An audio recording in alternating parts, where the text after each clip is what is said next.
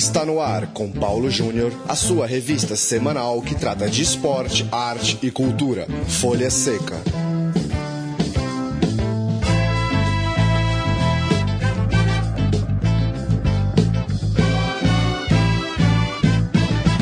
Olá, ouvinte Central 3, começa agora a edição de número 56 do Folha Seca, nosso bate-papo semanal para tratar da literatura e do cinema relacionados ao esporte. O Folha Seca, como você já sabe, chega toda quarta-feira em central3.com.br. Eu sou o Paulo Júnior, tenho a companhia aqui nos estúdios Central 3 em São Paulo, de Matias Pinto. Olá, Matias. Olá, Paulo. Olá, ouvintes da Central 3. O nosso entrevistado de hoje é o professor Hilário Franco Júnior, autor do clássico A Dança dos Deuses, Futebol, Sociedade e Cultura. O Hilário é, que nos atende por telefone para bater um papo com a gente sobre essa obra e também sobre o atual momento do futebol brasileiro e também internacional. Hilário, é, valeu pela sua participação aqui no Folha Seca. É um prazer conversar com você. Prazer é todo meu. É, Hilário, a gente é, conhece o seu livro, A Dança dos Deuses, já falou muito dele aqui no Folha Seca. É, ele é um livro importante né, nessa, nessa fase em que o Brasil passou a estudar mais o futebol, a, a academia é, e mesmo pessoas de outras áreas da história, da sociologia, passaram a é, voltar estudos para o futebol. Eu queria que você falasse um pouco, é, nesses últimos anos, do, do tempo em que o livro foi publicado, é, para esse momento que a gente vive agora, pós-Copa do Mundo, feita aqui no Brasil, se você viu uma evolução nesses estudos, se você acha que, que existiu ou existe uma melhoria nesse sentido, o é, que, que você poderia dizer da, dessas outras áreas de atuação, olhando para o futebol nos últimos anos? Veja, Paulo, eu acho que uh, houve um, um, avanço indiscutível. Uh, Pode-se, eventualmente, aqui ou ali, achar que uh, determinados aspectos do futebol não estão ainda suficientemente tratados, ou alguns que estão sendo tratados não estariam da, da forma mais adequada, mas no balanço geral, eu acho que é, que é indiscutível. O, o número de publicações cresceu, a quantidade, claro, nunca é um, um indício necessário de qualidade, mas aumentando a quantidade, aumenta a chance, a possibilidade de se ter eh, boas coisas no meio. E eu acho que é o caso. Tá? Eu acho que surgiram alguns livros bastante interessantes nos, nos últimos anos, uh, e artigos também, né? Quer dizer, várias revistas de diferentes áreas, como você disse, seja uh, da história, da sociologia, da educação física, uh, também tem publicado bastante coisa sobre o futebol. Então eu acho que, em resumo, nós estamos finalmente, né, para aquele que se, se autoconsidera o país do futebol, começando a refletir sobre ele né, porque o nosso atraso era imenso né, em relação ao, aos países europeus, uh, onde esses estudos já têm algumas décadas, com algumas obras extraordinárias, a produção muito grande, né, uh, e nós entramos atrasados, uh, para variar, nessa, nesse palco, né, nesse cenário, mas eu acho que estamos pouco a pouco avançando e isso é, sem dúvida nenhuma, muito importantes, seja do ponto de vista acadêmico, né? é, é mais uma área a estudar, não existe objeto de estudo que seja mais ou menos importante que o outro. O que importa é a maneira de estudá-lo. Né? E para aqueles que gostam de futebol como nós, é obviamente importante sairmos um pouco da, da famosa, das famosas quatro linhas apenas, né? e refletir sobre o futebol como um jogo, como um todo, como um aspecto da sociedade. Né? E eu acho que nós estamos caminhando nessa direção, sim.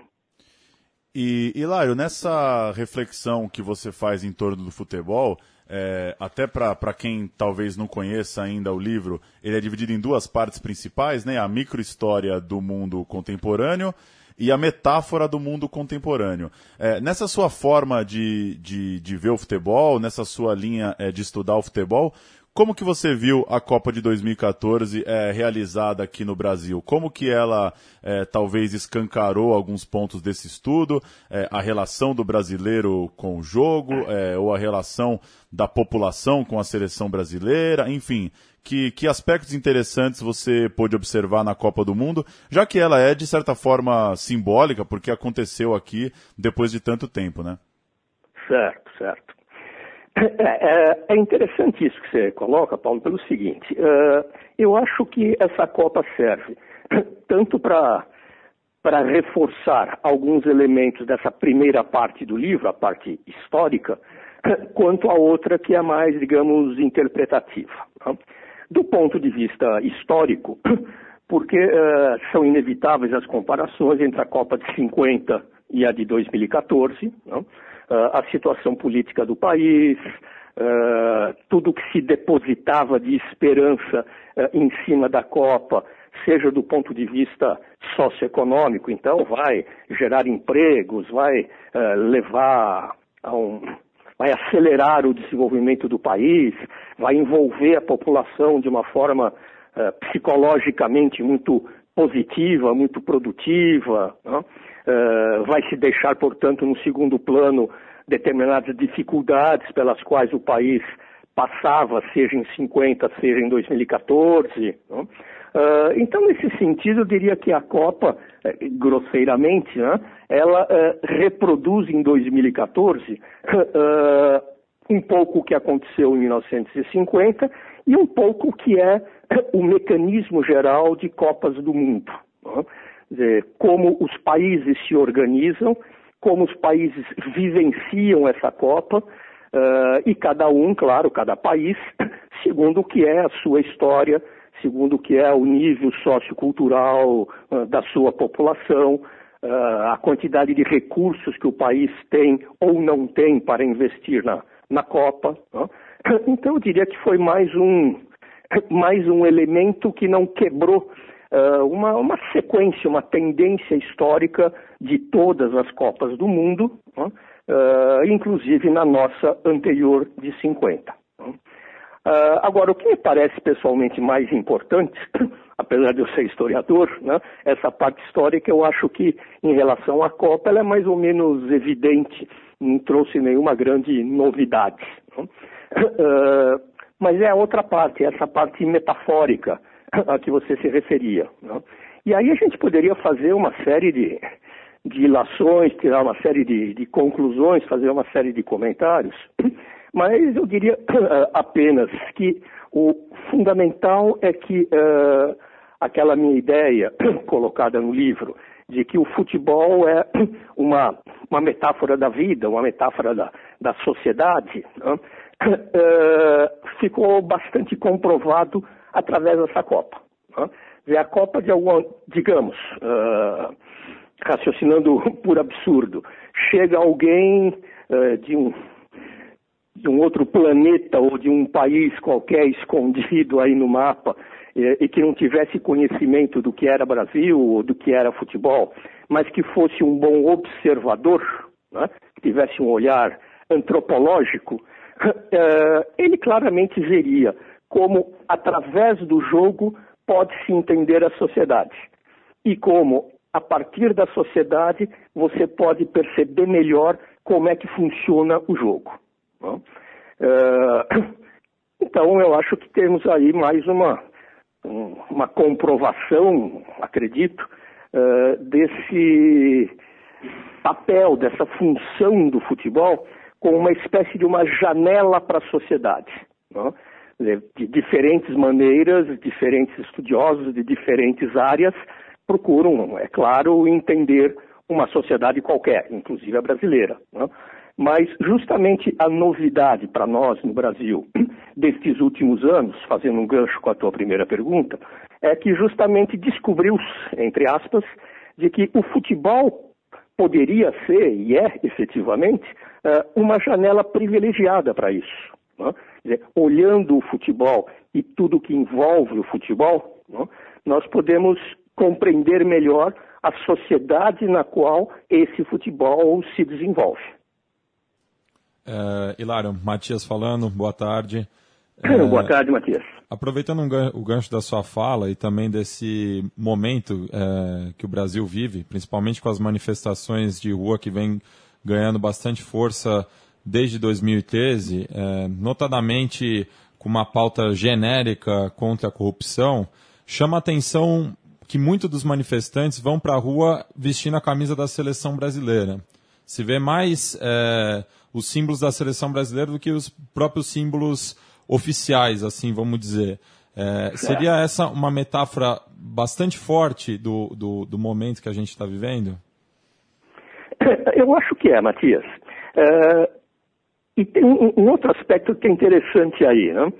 Se nós formos ver jogos da seleção brasileira, seja na Copa do ano passado, seja em amistosos, em, em outras Copas jogadas em outros países, nós vemos um fenômeno que é muito pouco comum em quase todos os outros países, que são torcedores brasileiros em jogos da seleção, vestindo a camisa do seu clube, tá? Tanto quanto camisas da seleção, ou levando bandeiras do seu clube. Tá? Uh, e, curiosamente, mais significativamente, no momento que o país atravessa com, com uma crise, com uma instabilidade institucional, né, com um problema moral muito sério, uh, passa a se vestir mais a camisa da seleção, uh, criando um gancho entre a população, a seleção e o Brasil. Né?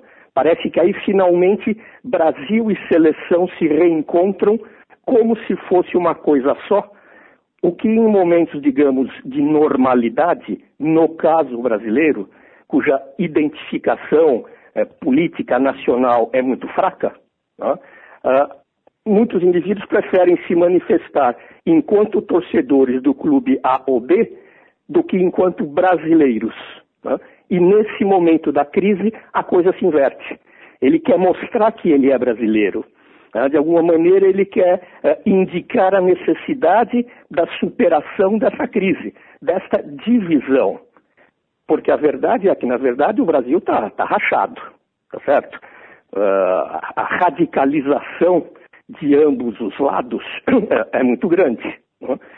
Parece que, então, quem tem um pouco de, de consciência disso e coloca os interesses do país acima de interesses eh, partidários ou de pequenos grupos, uh, quer manifestar uh, o, o, desejo dessa, dessa união, uh, vestindo a camisa da seleção, colocando o país acima de qualquer outro elemento.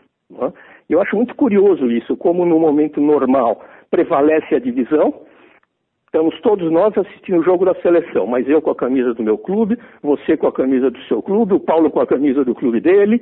Uh, existe o, o, denominador comum da seleção, mas esse denominador comum uh, não abafa, nem no momento da partida da seleção, não abafa uh, a divisão comunitária. Quer dizer, o nacionalismo da seleção fica quase no segundo plano diante do comunitarismo do clube ABC. Né? E o inverso, no momento que o país está em crise, isto é, está dividido, parece que há uh, a consciência dessa necessidade de, uh, de retomar ou de construir uma verdadeira unidade nacional. Uh, então, de novo, estamos aí no, no campo das metáforas, que eu acho que são interessantes e, e altamente explicativas. É, e, Hilário, voltando um pouco para o aspecto do jogo, para a identidade é, dos países e a relação de cada um deles com o jogo, depois da derrota do Brasil para a Alemanha por 7 a 1 é, virou um senso comum de que o Brasil precisava melhorar suas estruturas, melhorar a forma com que encara o futebol, a forma com que é, constrói times, é, é, que prepara jogadores. É, ao mesmo tempo, a gente vive é, uma, uma relação com o futebol bastante diferente é, daquela que vivem os alemães, né? Desde as crianças, o jeito que elas lidam com o futebol, até a forma com que os profissionais trabalham a formação de times e jogadores. É, eu queria que você falasse um pouco disso, à medida que o futebol está é, completamente globalizado, você trata disso no livro ali, né? A partir de 96 ele entra de vez nesse mundo globalizado e, e, as pessoas de todo mundo assistem a jogos de todo mundo e tem referências de jogos e de times de todo mundo. É, o que, que você acha que hoje ainda dá para tratar nesse sentido de identidade de jogo? É, o Brasil consegue ainda é, impor uma certa identidade brasileira de jogo? Ou à medida que é, a gente no Brasil, é, hoje é mais fácil aqui em São Paulo você assistir a um jogo do Barcelona pela televisão do que do Palmeiras, do Santos. É, essa globalização tira um pouco essa, essa noção de escola de futebol, de identidade de futebol. Como que está essa mistura para você? Esse, esse chavão, esse rótulo do, dos vários estilos nacionais, o futebol brasileiro é da ginga, da improvisação, o futebol alemão é mais mecanizado, mais, mais rígido e, e etc, etc, é, é, alguma coisa que precisa ser repensada, porque eu me pergunto o quanto isso é efetivamente um reflexo do que acontece dentro do campo de jogo, ou o quanto é uma construção é, feita por intelectuais, por jornalistas, por é, determinadas pessoas é, que têm uma importância no, no uh, diante da opinião pública e que construíram determinadas imagens que passaram a ser repetidas, se enraizaram e passou-se a acreditar que o, o estilo de jogo brasileiro é só do Brasil, é da maneira X, tem um estilo de jogo alemão que é da Alemanha, que é da maneira Y, e, e daí para frente. Uh, e é curioso porque isso começa em relação ao Brasil, justamente num momento, mais um momento de crise nacional, de crise de identidade, na década de 30, não? É, quando alguns intelectuais, e o primeiro deles nessa, nessa linha aí é o Gilberto Freire, não? vai é, começar a insistir como esse Brasil mulato, o país mestiço, não? Uh, só poderia jogar um futebol uh, mestiço, mulato, com a ginga que vem lá dos, uh, dos ancestrais africanos, misturado com os índios, misturado com os portugueses. e, essa, e essa imagem era tão necessária naquele momento da história brasileira que facilmente passou a ser aceita, passou a ser reproduzida. Tá? Claro que em determinados momentos e é a Copa de 38, e é em cima dela que o Gilberto Freire está falando, 20 anos depois, a de 58, não? Uh, reforçam que isso seria uma verdade indiscutível. Basta a gente olhar para o campo e ver um Garrincha, e, e não dá para se imaginar a existência de um Garrincha uh, alemão, francês, inglês ou qualquer coisa assim. Uh, mas eu acho que a partir de alguns dados isolados ao longo da história, verdadeiros, mais isolados, acabou se construindo uma ideia uh, rígida, uh, radical e generalizada não? de que há um estilo brasileiro como há determinados estilos de outros países.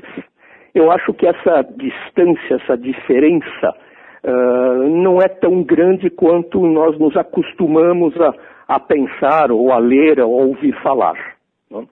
E claro que à medida que essa globalização vai se implantando e está aí, né, uh, esse rótulo acaba perdendo muito da sua, uh, da sua necessidade, da sua razão de ser.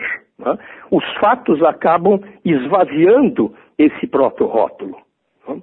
Uh, então eu vejo às vezes determinados jornalistas uh, comentando que o futebol brasileiro de hoje uh, é muito pobre, finalmente está se reconhecendo depois da Copa, e não precisava da Copa para saber disso, né? e isso se deve à globalização. Isso se deve ao fato dos nossos melhores jogadores virem jogar na Europa. Né? Ora, esse fato eu não sei se desvirtua o talento nacional ou apenas coloca esse talento nacional uh, dentro de parâmetros diferentes. Né? Não dá para o jogador ficar parado esperando a bola para fazer lá algum malabarismo e ter alguma uh, jogada de gênio, mas ele tem, de preferência, que participar nos 90 minutos. Ele tem que fazer certas funções defensivas e ofensivas, independentemente do que é a posição originária dele no papel e dentro de campo. Não? Então vai havendo realmente uma certa padronização, digamos assim. Não? Agora, essa padronização não necessariamente acaba com estilos em termos definitivos, porque depende muito de determinadas circunstâncias do próprio jogo. Você falava de Barcelona e Real Madrid ontem. Uh, 400 milhões de pessoas assistindo, o que é de fazer inveja para qualquer é, clássico nosso aí que coloca 20, 30 mil pessoas no máximo em campo e, e sei lá eu quanto, mas muito pouco na televisão e pouquíssimo no exterior. Mas enfim, eu quero dizer o seguinte: o Barcelona, aquele do do, do toque de bola, né, sempre rasteiro, rápido, uh, defende se atacando, aquela coisa toda que uh, acabou se colando uh, ao Barcelona, desde o Cruyff, depois com o Guardiola, tem se perdido nesses últimos anos. E na partida de ontem, por exemplo, no primeiro tempo eles mal conseguiam trocar três passes, enquanto o Barcelona de três anos atrás trocava 10, 12 passes numa boa. Né? É, por quê? Bastou o Real Madrid fazer aquilo que normalmente ele não faz, e quando deixou de fazer no segundo tempo, perdeu o jogo, que é marcar em cima, né? que é adiantar a marcação, que é ser mais agressivo uh, em relação à bola. Uh, então, existe um estilo Barcelona? Existe. Este estilo uh, sempre existiu e sempre vai existir enquanto houver um clube chamado Barcelona? Não necessariamente. Tá? Depende dos jogadores que ele tem, depende do técnico que estiver ali, tá? depende da competição que estivesse jogando. Tá? Uh, e a mesma coisa em relação aos países. Tá? Então não basta ser Brasil e ter um, um passado de Pelé, Garrincha, etc. e tal, para que sempre se espere uh, dos nossos clubes ou das nossas seleções, principalmente, aquele estilo idealizado desde a década de 30. E eu acho que é isso que a globalização está colocando a nu. A globalização está mostrando que isso não corresponde à realidade, ou pelo menos não corresponde mais à realidade. Pode até ter sido, em algum momento do passado, alguma coisa mais concreta, mas que já há muito tempo, diga-se de passagem, não é mais. Né? E, e, aí, voltando um pouquinho para uma pergunta anterior, uh, essa Copa de 2014 também ajudou a. Não a revelar, porque isso já estava mais do que claro para quem observasse, mas a chamar a atenção de muita gente que não queria ver, né, meio que foi obrigado a ver que o estilo brasileiro é alguma coisa que, sem dúvida nenhuma, para mim, é do passado. Tá? E isso não quer dizer necessariamente uma coisa ruim. Tá? Eu vejo muitos saudosistas nostálgicos e patrioteiros uh, lamentando-se da perda desse estilo do futebol brasileiro. Tá? Eu não sei o quanto uh, isso é necessariamente ruim. É ruim se nós continuarmos num déficit de identidade nacional, né, global, política, econômica, social, cultural, uh, e precisarmos do futebol como a nossa bengala tradicional. Uh, se nós pensarmos que um país é mais importante do que o futebol, que ser cidadão é mais importante que ser torcedor, e não precisarmos mais da bengala do futebol, uh, o fato do nosso futebol se ser jogado da maneira X ou Y não é o mais importante. Não? Então, eu acho que a, a Copa também ajudou a, a apontar esse dado para a população de maneira geral. É, Hilário, aproveitando esse tema da identidade, é, recentemente você participou de, uma, de um seminário é, organizado pelo Ludens, cujo tema era Comunidade Nacionalismo, o caso dos clubes de colônia, que é um dos assuntos do seu próximo livro. É, eu gostaria que você falasse um pouco desse tema e também é, de como você está organizando a sua próxima publicação. Certo, certo. Então, é assim, o, o, o futebol nasce uh, em torno de comunidades, né, desde o seu princípio. Então, se vamos acompanhar a história do futebol na Inglaterra, que é onde todo mundo sabe começou o jogo, uh, nós vemos que são uh, nas cidades industriais, Manchester, Liverpool, etc., que começa esse futebol, e comunidades internas a cada uma dessas cidades acaba formando o seu clube, né, que estão aí até hoje, e essa rivalidade interna às cidades uh, é muito importante, ou entre cidades uh, próximas ou que concorriam em termos econômicos e que passaram também a concorrer em termos de futebol. Uh, no caso do Brasil, quando o futebol vem para cá, ele é, é elitizado no início, todo mundo sabe disso, depois é que vai se popularizando, eh, vão nascendo clubes ligados a determinados eh, grupos de perfis muito variados, eh, mas inclusive o que eu chamei de clube de colônia. Então, o Vasco, da colônia portuguesa no Rio, o Palmeiras, da colônia italiana em São Paulo, e assim por diante. e é interessante porque nesse momento de, de fundação e de primeiros tempos, nós temos essas colônias que querem se inserir completamente na sociedade. Né? Aqueles que vieram da Itália, de Portugal, da Alemanha, que vieram da, eh, da Europa para se instalar no Brasil, uh, vieram para ficar. Né? Uh, e eles querem essa inserção, querem o reconhecimento da população nacional para o valor deles, imigrantes, para o papel que eles passam a exercer nessa sua nova sociedade. Né? E o futebol era uma maneira de, de alavancar isso, né? de, de construir esse prestígio, de construir uma imagem positiva uh, para essas colônias. Né? E os primeiros tempos, então, uh, para ficar sempre com os dois exemplos clássicos, que é Vasco e Palmeiras, uh, vão ser de extraordinário sucesso dos clubes porque era o sucesso destas colônias. Mas com o passar do tempo, o que acontece? A própria necessidade de realmente se inserir na sociedade faz com que o indivíduo da, da segunda geração dos, dos imigrantes uh, já fale o português e vai falar só em casa né, o italiano, algum dialeto, alguma outra língua. Né? Uh, esse indivíduo passa a já ser batizado com um nome abrasileirado. Né? Ele vai ser João mesmo e não mais Giovanni ou qualquer coisa do tipo. E à medida que isso vai acontecendo, uh, esses clubes vão se afastando das suas origens. Uh, eles vão deixando para trás uh, esse caráter de clube de colônia,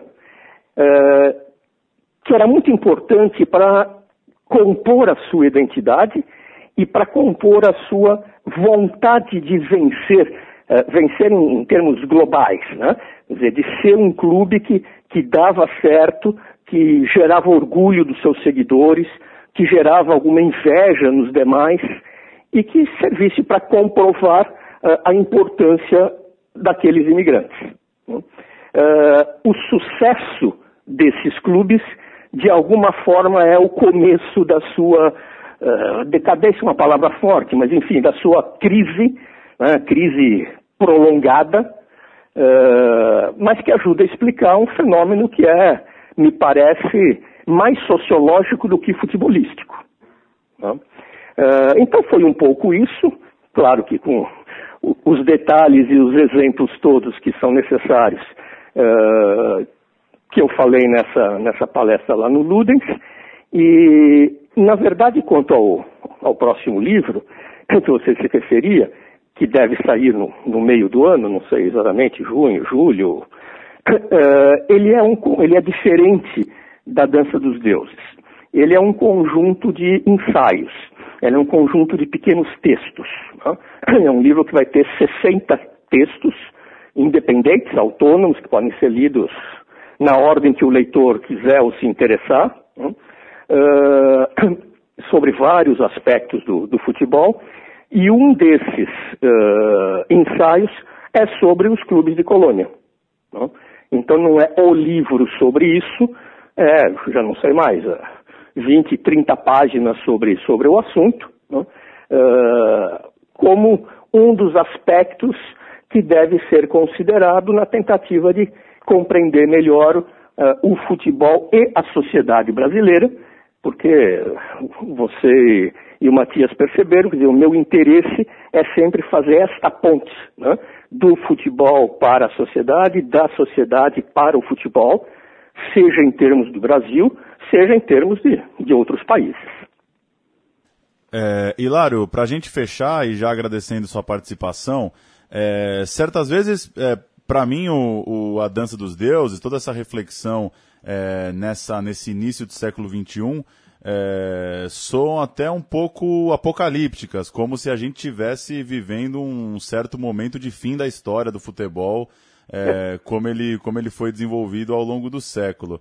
É, que, como que você recebe notícias como, por exemplo, a Copa no Catar tendo que ser jogada em dezembro, é, toda essa mobilização em torno de fair play financeiro, de clubes indo à falência, enfim, como que esse futebol tão levado pelos negócios, é, acho que a Copa do Catar é o exemplo clássico, né? Vai ser uma Sem Copa dúvida. de menos de 30 dias, né? Com, com 32 seleções. É, já dá para imaginar um momento em que o jogador joga na quarta-feira no clube e domingo embarca para jogar um jogo de Copa do Mundo. É, tamanha tamanha a pressa com que as coisas têm sido feitas, o calendário cada vez mais curto, enfim, é, como que você vê essa, esse caminho que o futebol está é, indo, a forma com que o negócio está é, cada vez mais presente e que a gente pode até começar a ver algumas relações já um pouco deturpadas, né, de torcida é, para com o clube, de jogador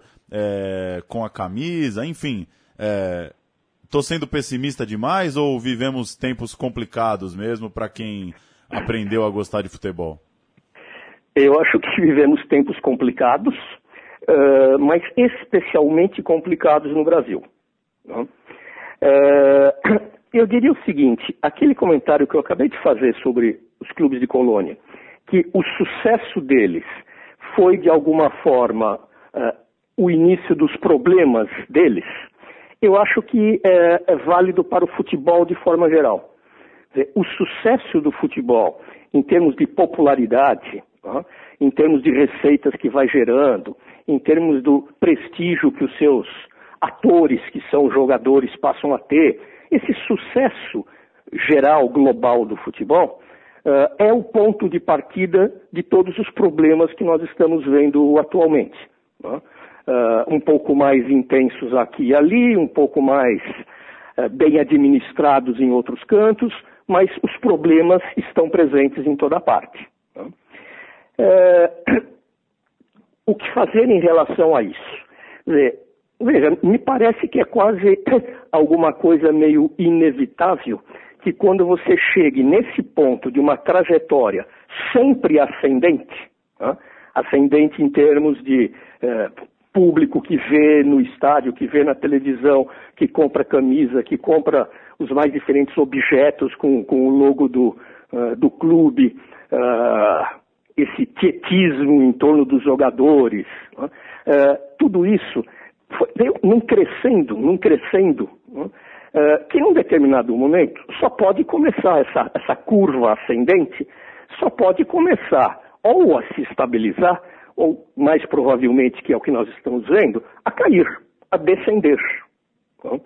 É, o que seria possível fazer para que isso não ficasse não gerasse uma regressão né, do, do esporte, da própria paixão pelo esporte, seria termos uh, homens uh, esclarecidos, homens uh, corretos na administração, desde um pequeno clube qualquer no interior de, de um país qualquer, até, evidentemente, aos chefes de federações, confederações, e vai indo até chegar, claro, na FIFA.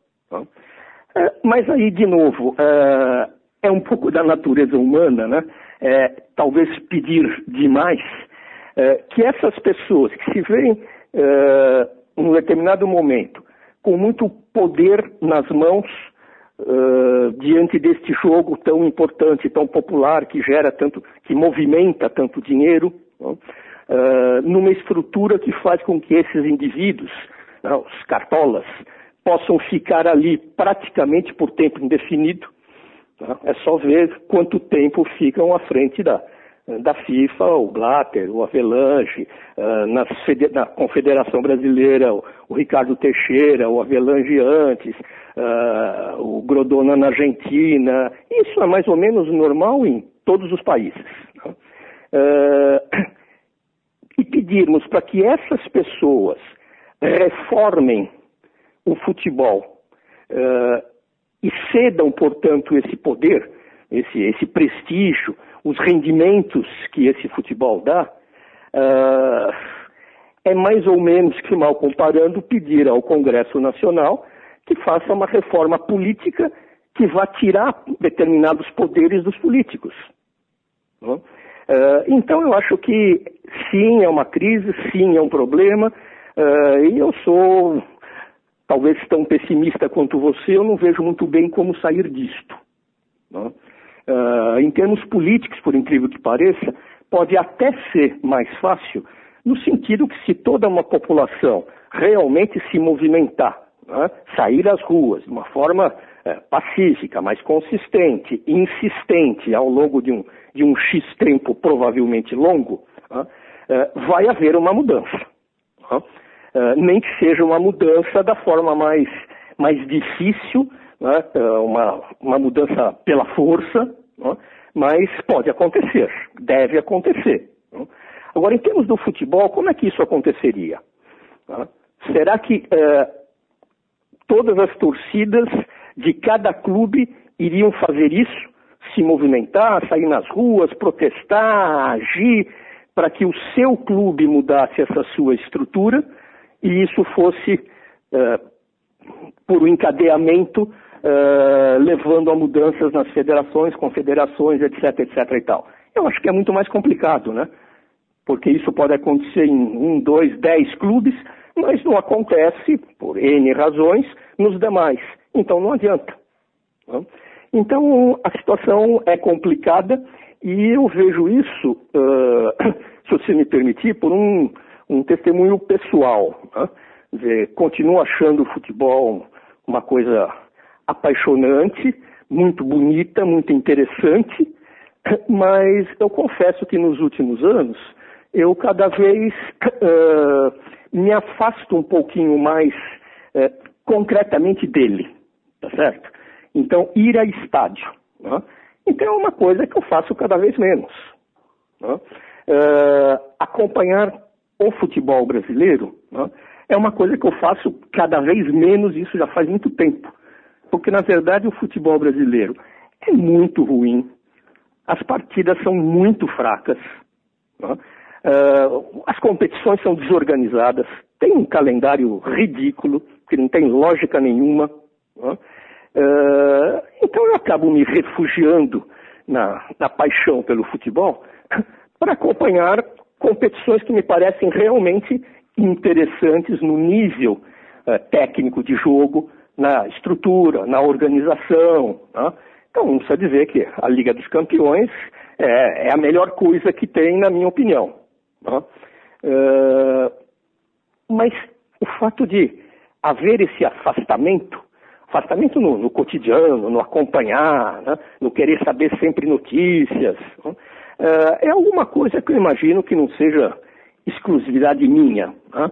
Talvez seja um pouco a idade que vai chegando, talvez seja Uh, o, o, fato, eu, eu, moro fora do Brasil, né? talvez seja o fato de estar fisicamente afastado daí, mas hoje em dia, com internet, televisão uh, e, e, a própria presença física aí com uma certa frequência, uh, não, não levaria necessariamente a esse afastamento se a situação fosse outra. Né? E eu temo, então, que não seja só eu que tenha essa, essa reação a esse momento prolongado do futebol, mas uma coisa que vá aos poucos afastando uh, muita gente do futebol, portanto, a médio e longo prazo, talvez esvaziando um pouco o futebol.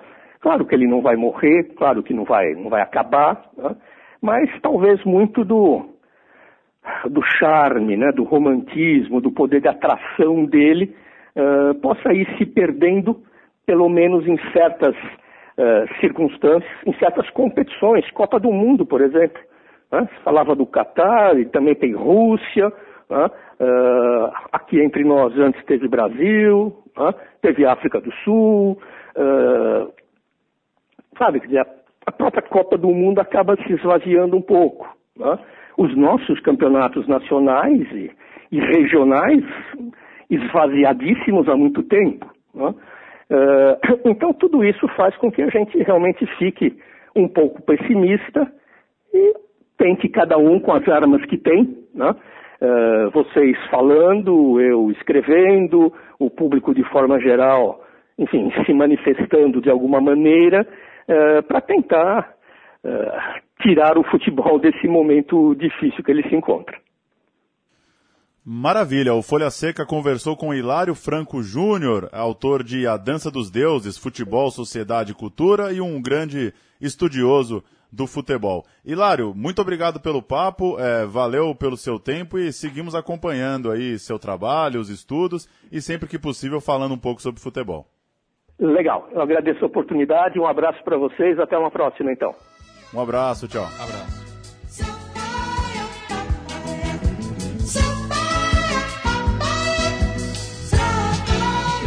Folha Seca.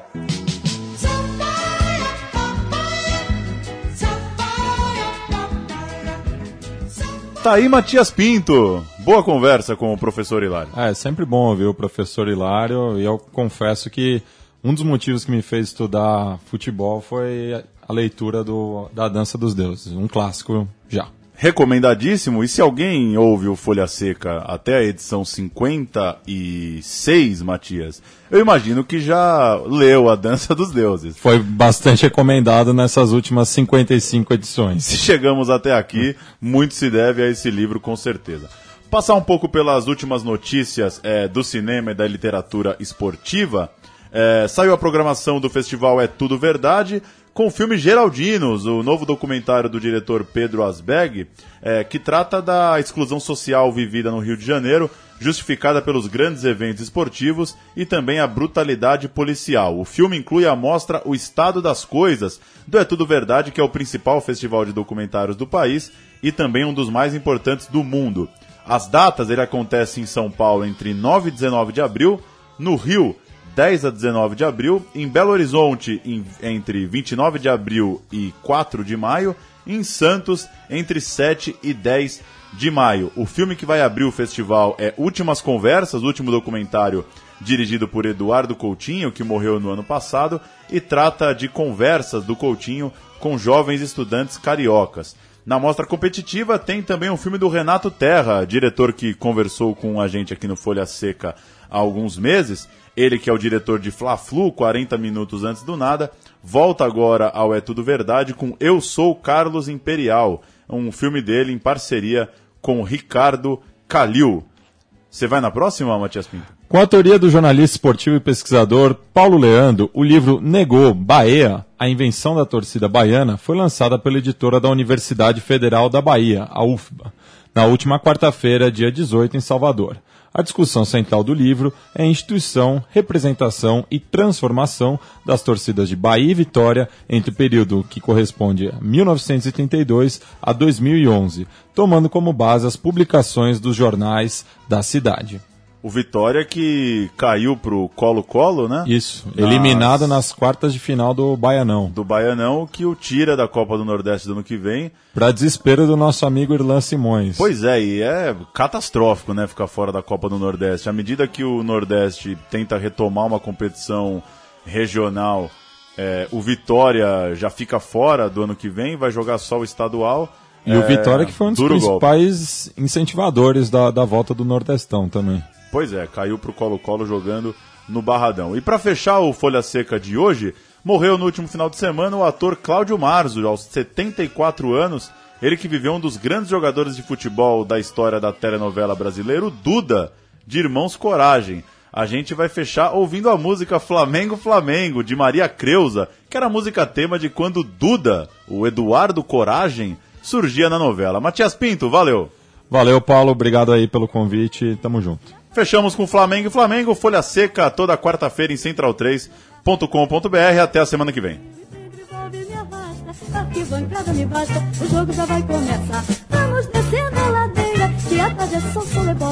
O trabalho e escola, vou ver meu Flamengo jogar. Maracanã em delírio, me prende, me envolve, me arrasta. Me basta, o jogo já vai começar. Você tá lá, eu tô cá, estamos juntos na mesma torcida.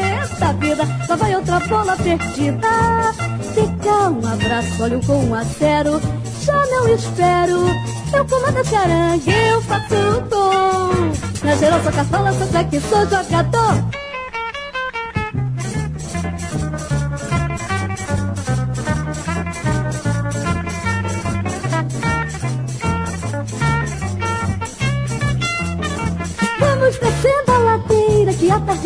É é bola. Esqueço trabalho, a escola, vou ver meu Flamengo jogar. Maracanã em delírio, me prende, me envolve, me arrasta. Arquibancada me basta, o jogo já vai começar. Você tá lá, eu tô cá, estamos juntos na mesma torcida. Eita vida, lá vai outra bola perdida.